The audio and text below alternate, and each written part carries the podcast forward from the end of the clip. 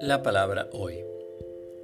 Antes de la fiesta de la Pascua, sabiendo Jesús que había llegado la hora de pasar de este mundo al Padre, Él, que había amado los suyos que quedaban en el mundo, los amó hasta el fin. Durante la cena, cuando el demonio ya había inspirado a Judas Iscariote, hijo de Simón, el propósito de entregarlo, sabiendo Jesús que el Padre había puesto todo en sus manos y que él había venido de Dios y volvía a Dios, se levantó de la mesa, se sacó el manto y tomando una toalla se la ató a la cintura.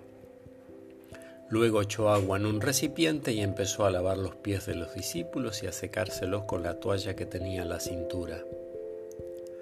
Cuando se acercó a Simón Pedro, éste le dijo, ¿Tú, Señor, me vas a lavar los pies a mí? Jesús le respondió, No puedes comprender ahora lo que estoy haciendo, pero después lo comprenderás. No, le dijo Pedro, tú jamás me lavarás los pies a mí. Jesús le respondió, Si yo no te lavo, no podrás compartir mi suerte. Entonces, Señor, le dijo Simón Pedro, no solo los pies, sino también las manos y la cabeza. Jesús le dijo, el que se ha bañado no necesita lavarse más que los pies, porque está completamente limpio.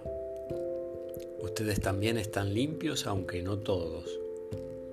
Él sabía quién lo iba a entregar, por eso había dicho, no todos ustedes están limpios.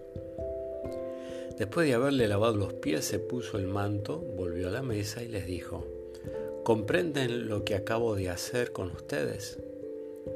Ustedes me llaman maestro y señor, y tienen razón porque lo soy. Si yo que soy el señor y el maestro les he lavado los pies, ustedes también deben lavarse los pies los unos a los otros. Les he dado el ejemplo para que hagan lo mismo que yo hice con ustedes del Evangelio de Juan, el capítulo 13, del versículo 1 al 15.